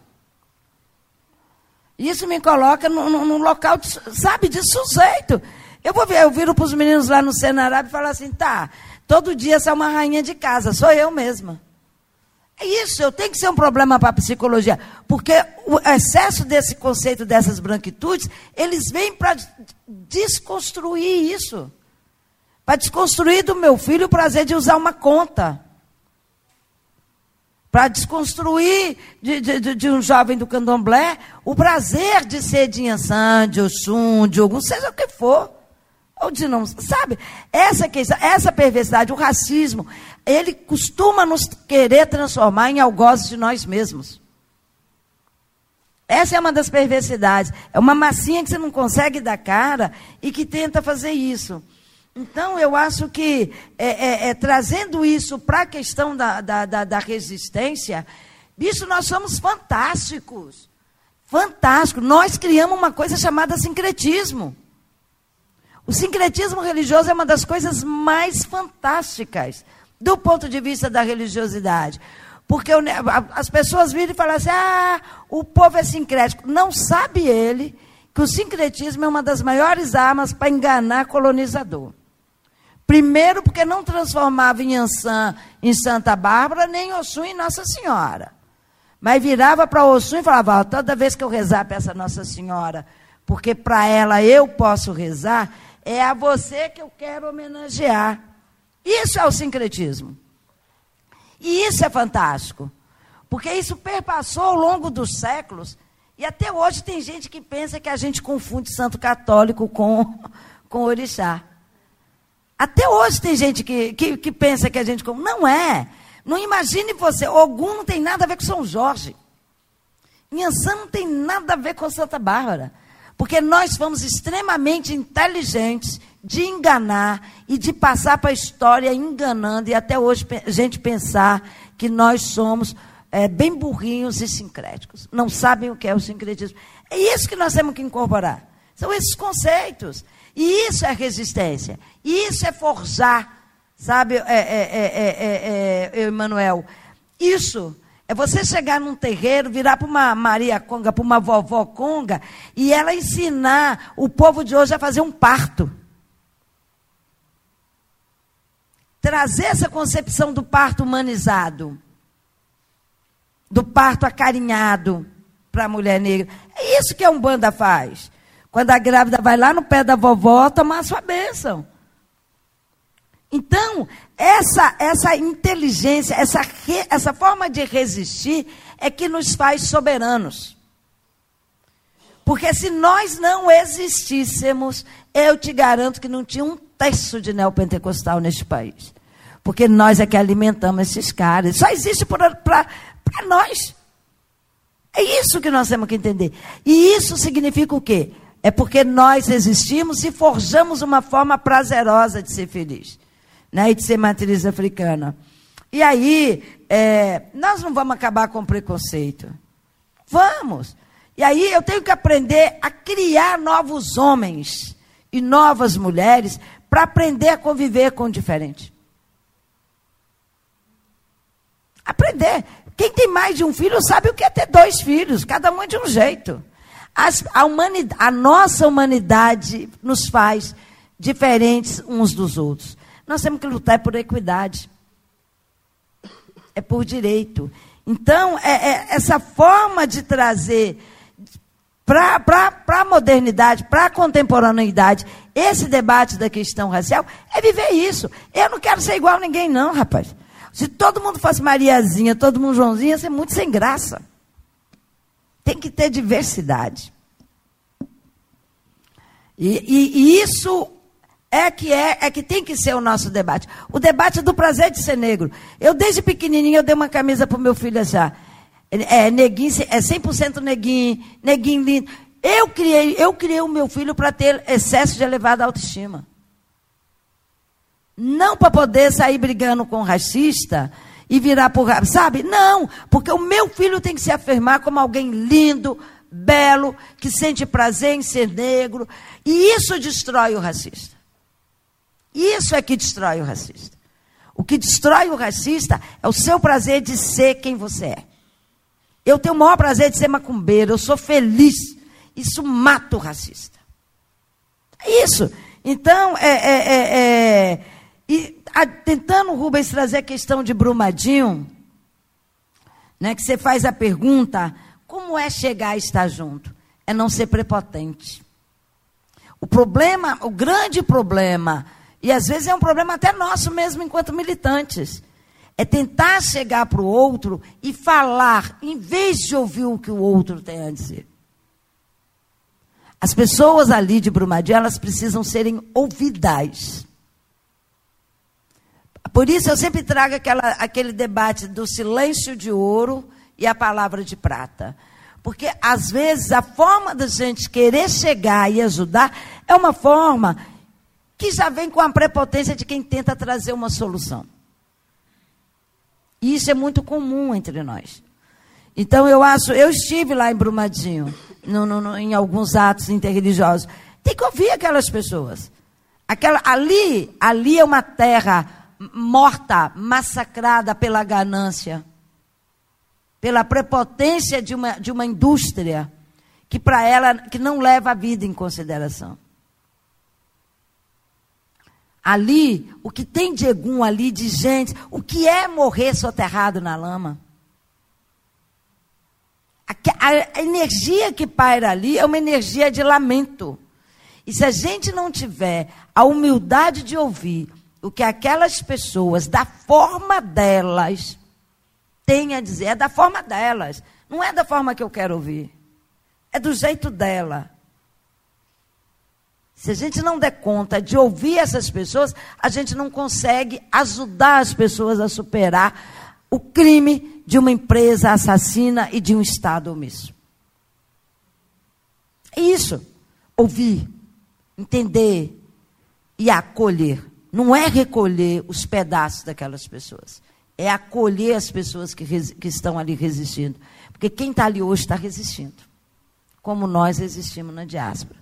Eu acho que é isso. Obrigado, Macota. Júnior quer fazer uma intervenção sobre a pergunta referente a Brumadinho.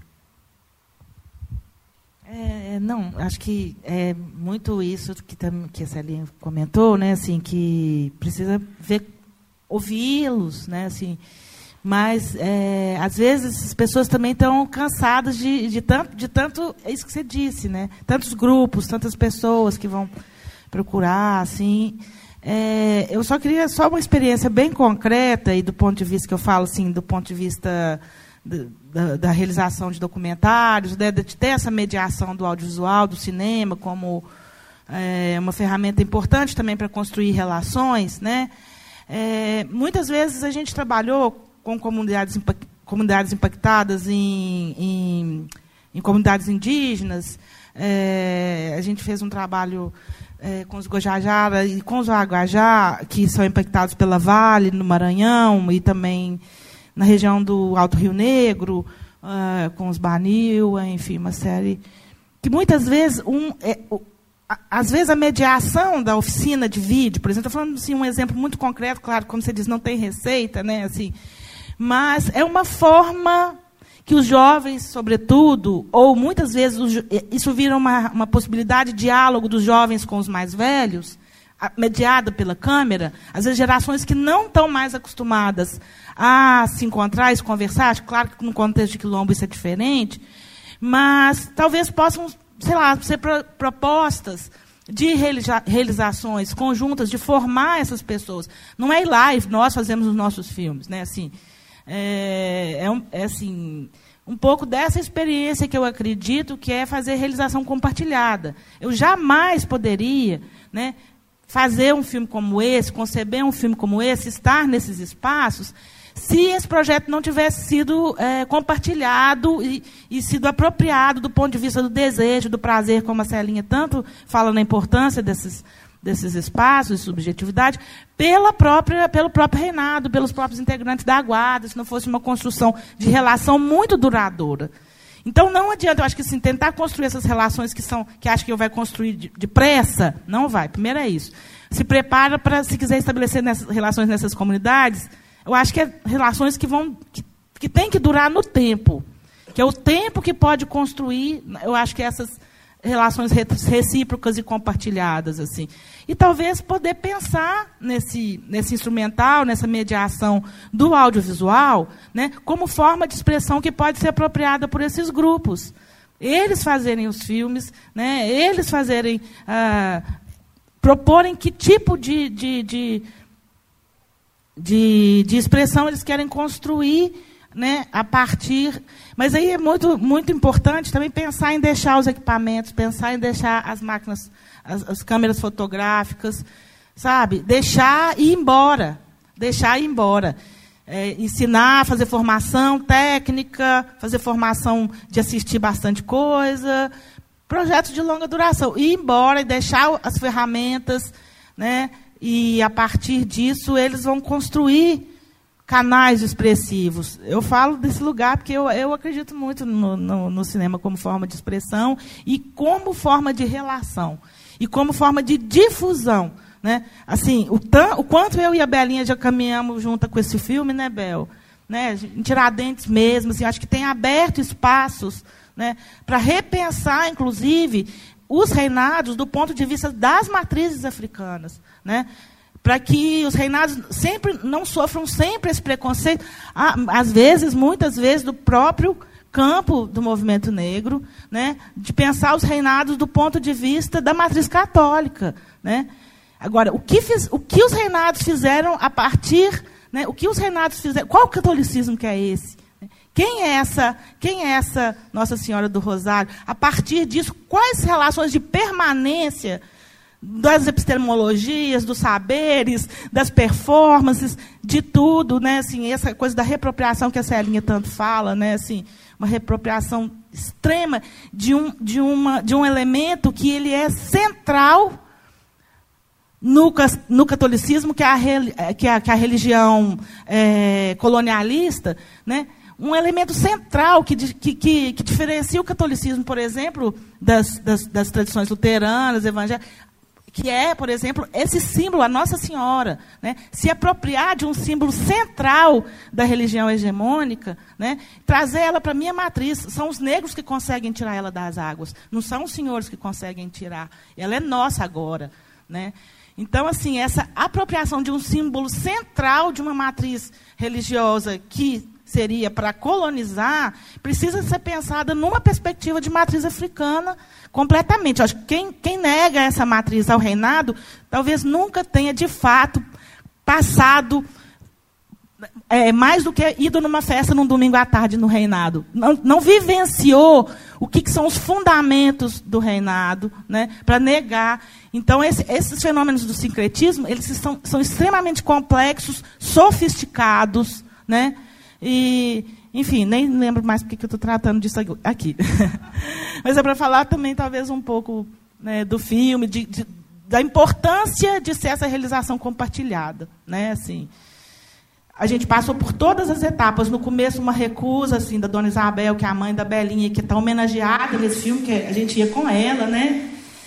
É, e esse filme, como eu disse, ele, ele, ele acaba tendo esses dois eixos complexos de narrativa, que é um eixo aqui em Minas, aqui em Belo Horizonte, no bairro da Concórdia, e um eixo em África, que não foi, que acabou sendo, sendo a riqueza do filme, mas que foi muito difícil do ponto de vista da montagem, vocês imaginam, né? Porque esse filme era, o filme era sobre a viagem, era só a viagem. Era levar a Isabel para Angola, sim, essa Angola mítica, essa Angola ao mesmo tempo vivenciada, experimentada, tão próxima. Mas com a passagem dela, o filme também tinha que presentificá-la para nós, para nós todos, né?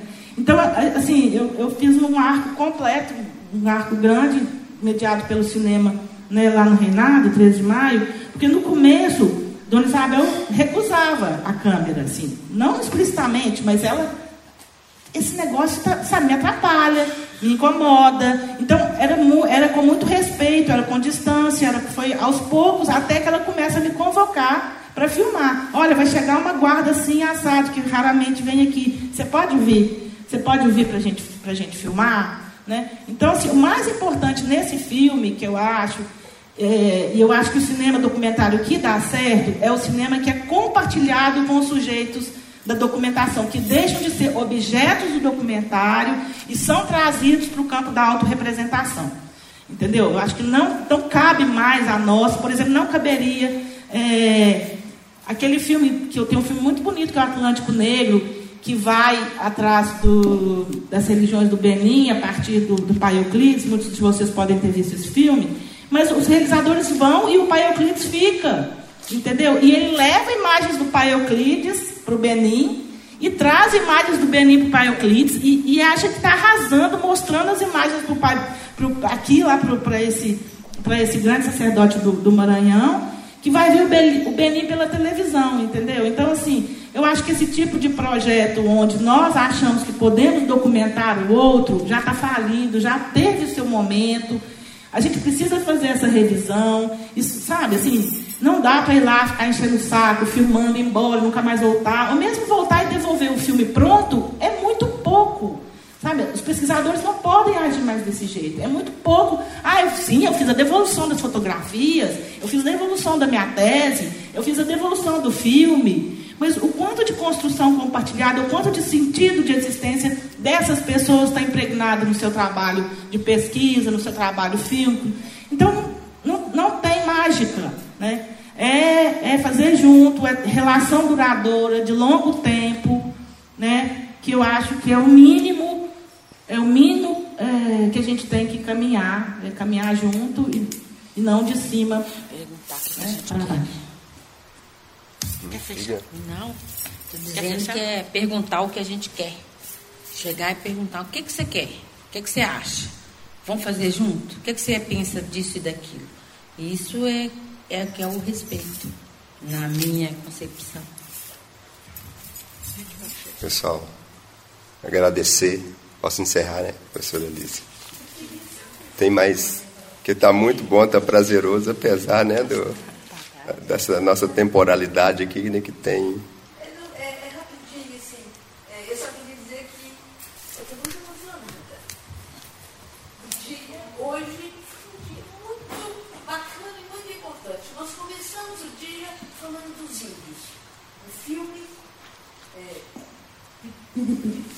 Piripicura, certo? Assim, e terminamos o dia dessa mesa com a questão negra, com a África, e são nações que estão na nossa fundação.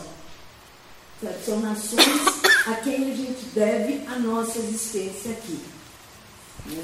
E eu acho que isso, dessas cartografias, né? foi, foi um documentário que me emocionou muitíssimo. Eu acho que quando eu fiz a pergunta no início, era um pouco isso né, assim, como é que foi essa feitura? Porque quando eu os vi na praia lá, eu falei, gente, é o Brasil visto de lá para a mesma, sabe? Assim, aí você fala dessa viagem reversa, né? Assim, e hoje a gente vê nos índios e o que, que nós estamos fazendo, né? Temos feito e continuamos a fazer ainda.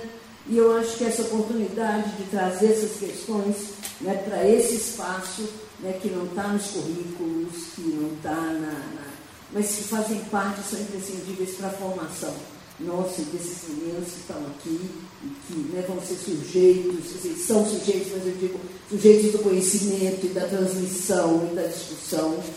Então, assim, eu queria agradecer muitíssimo a vocês. Nós também.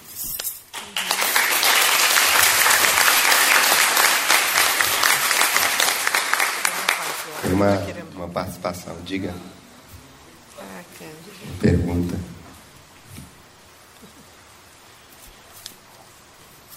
Olá, boa noite a todos e a todas. Uh, sou a Cândida, sou angolana. Um, eu queria primeiro parabenizar a rainha. Uh, eu fiquei muito emocionada não tinha noção de, de, como é que era. A nossa professora, a nossa orientadora, ele já tinha falado, mas eu não tinha noção. E esse resgate né, com a origem africana, eu acho que é, que é muito importante e acaba por uh, trazer outras questões das que estão a tratar aqui, né, sobre o negro, a inserção do negro em vários espaços, né, como a academia, por exemplo. É, e não, é, a reflexão da rainha foi muito profunda. É, eu fiquei arrepiada com as palavras dela quando ela fala da questão do mar e como ela sentiu que tinha feito uma espécie de transgressão de volta às suas origens porque de alguma forma as pessoas foram retiradas do seu habitat, foram trazidas para aqui e perderam é, completamente o, os seus vínculos. E acho que foi a Macota Serinha que falou dessa questão delas, ou foi a Iris, a minha tia, que falou dessa questão de pessoas uh, brancas é, saber sobre seus antepassados, onde eles estão e tudo mais. E pessoas negras terem perdido completamente tudo e terem que, por meios próprios, tentar descobrir as suas origens. É, e a minha pergunta vai para a Rainha e para a Júnia. É, como é que um filme com a participação ativa de uma mulher negra, é, confundida da história e da cultura africana, pode influenciar a representatividade da mulher negra no cinema geral?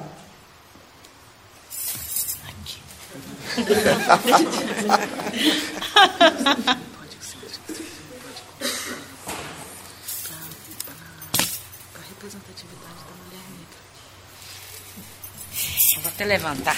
Aê.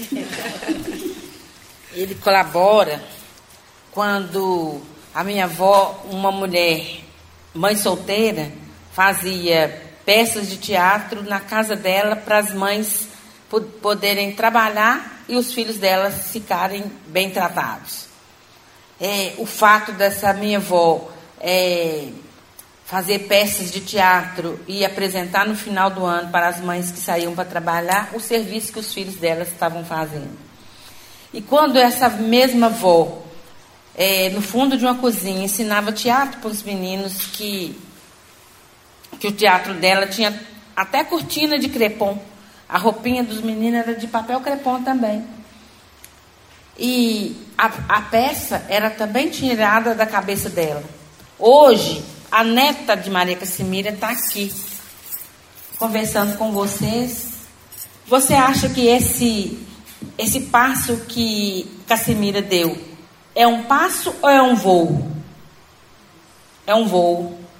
Porque a vovó, ela não entrava na universidade nenhuma, ela ficava do outro lado da rua. Eu estou aqui hoje. Foi o passo de voo. Foi um voo que a minha avó deu.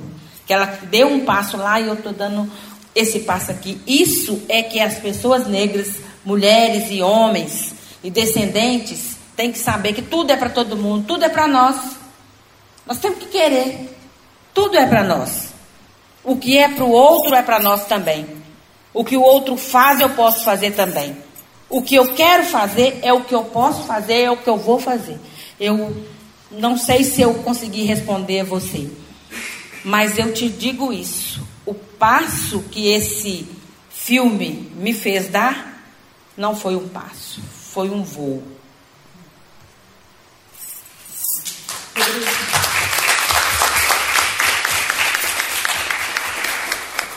Eu quero comentar que essa resposta da Belinha está é, completamente, é completamente dentro do, do que a Iris chamou como universo histórico-cultural angolano.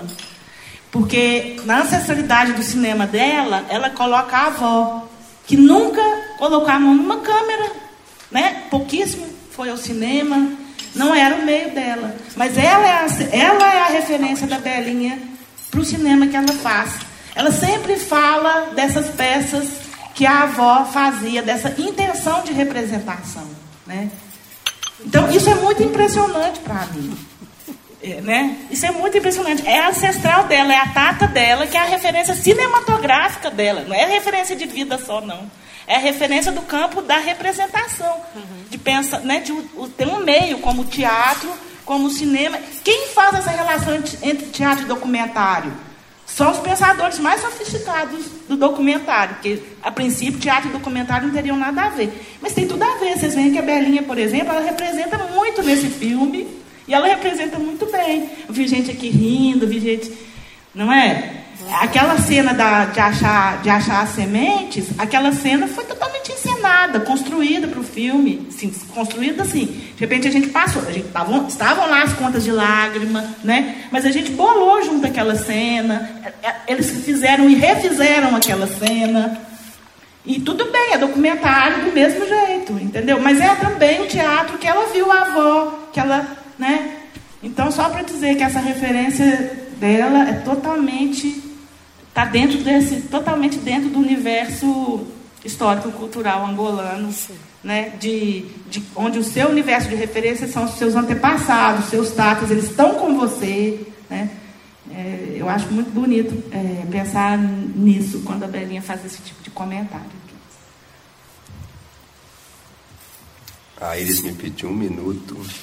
Estava gostando que a mesa estava tranquila, mas agora, né, gente? Tá, vamos lá, vamos falar.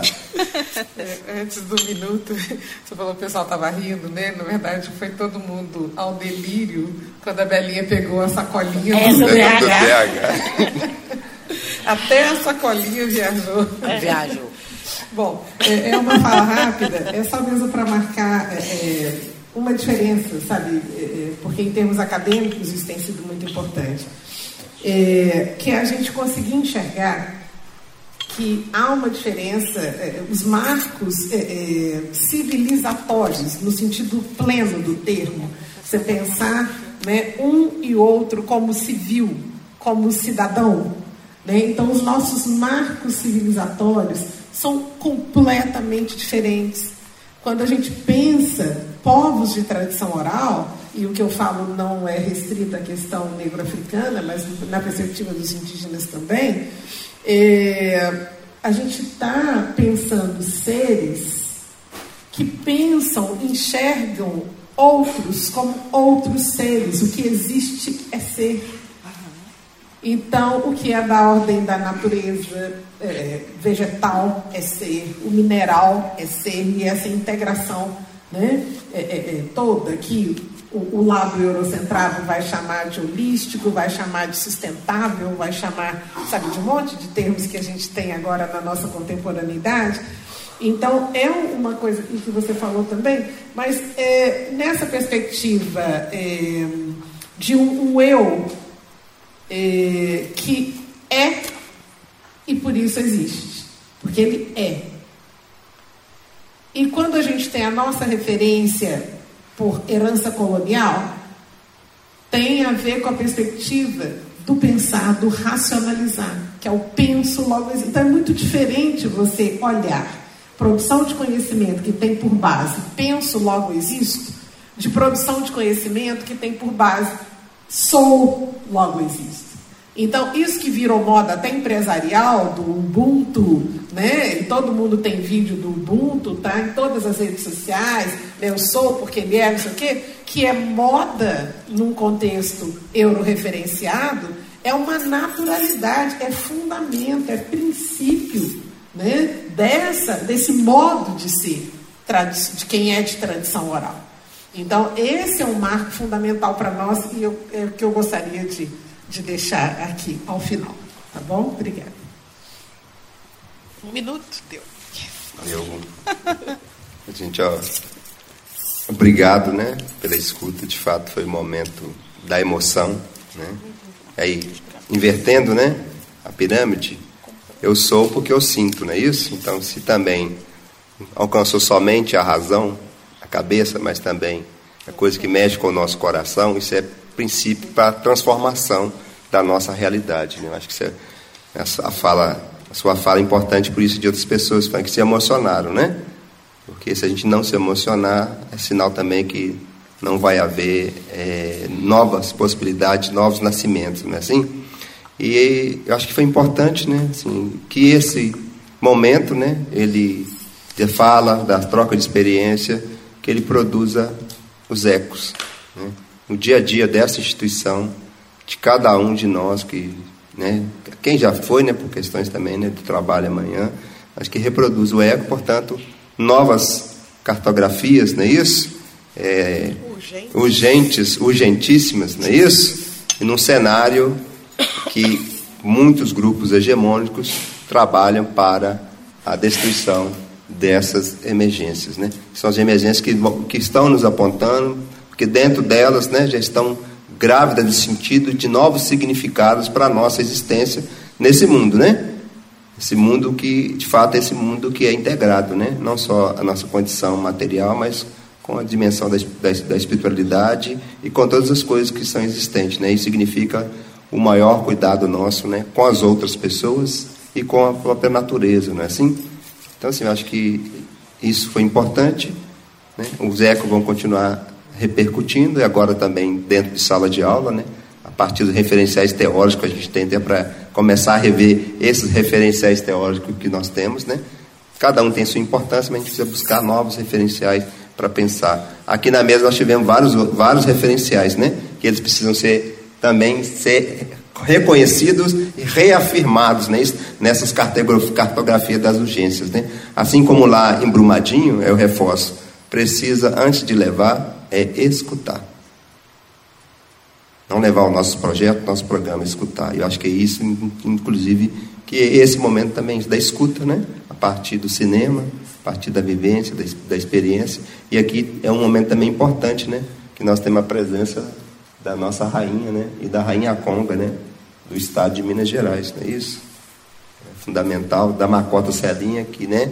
Tem feito, né? Da vida dela, né? A luta contra o racismo religioso, de fato, para que todos sejam tratados né, na sua humanidade, né, porque todos nós somos seres humanos e, e como tal nós devemos tratar, e a possibilidade né, dessas novas epistemologias que nós precisamos criar, né, a partir de novos, novos paradigmas, de novos modelos, né? Então é isso.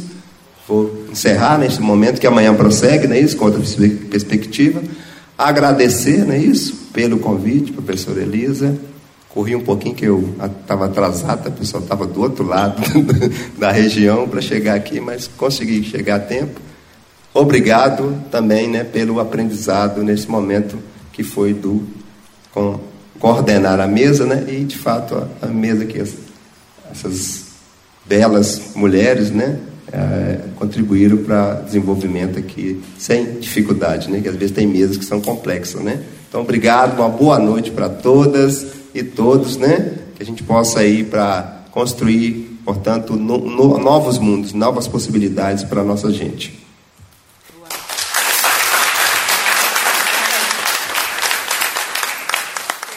Essa produção é do Lab SG, onde você vem aprender.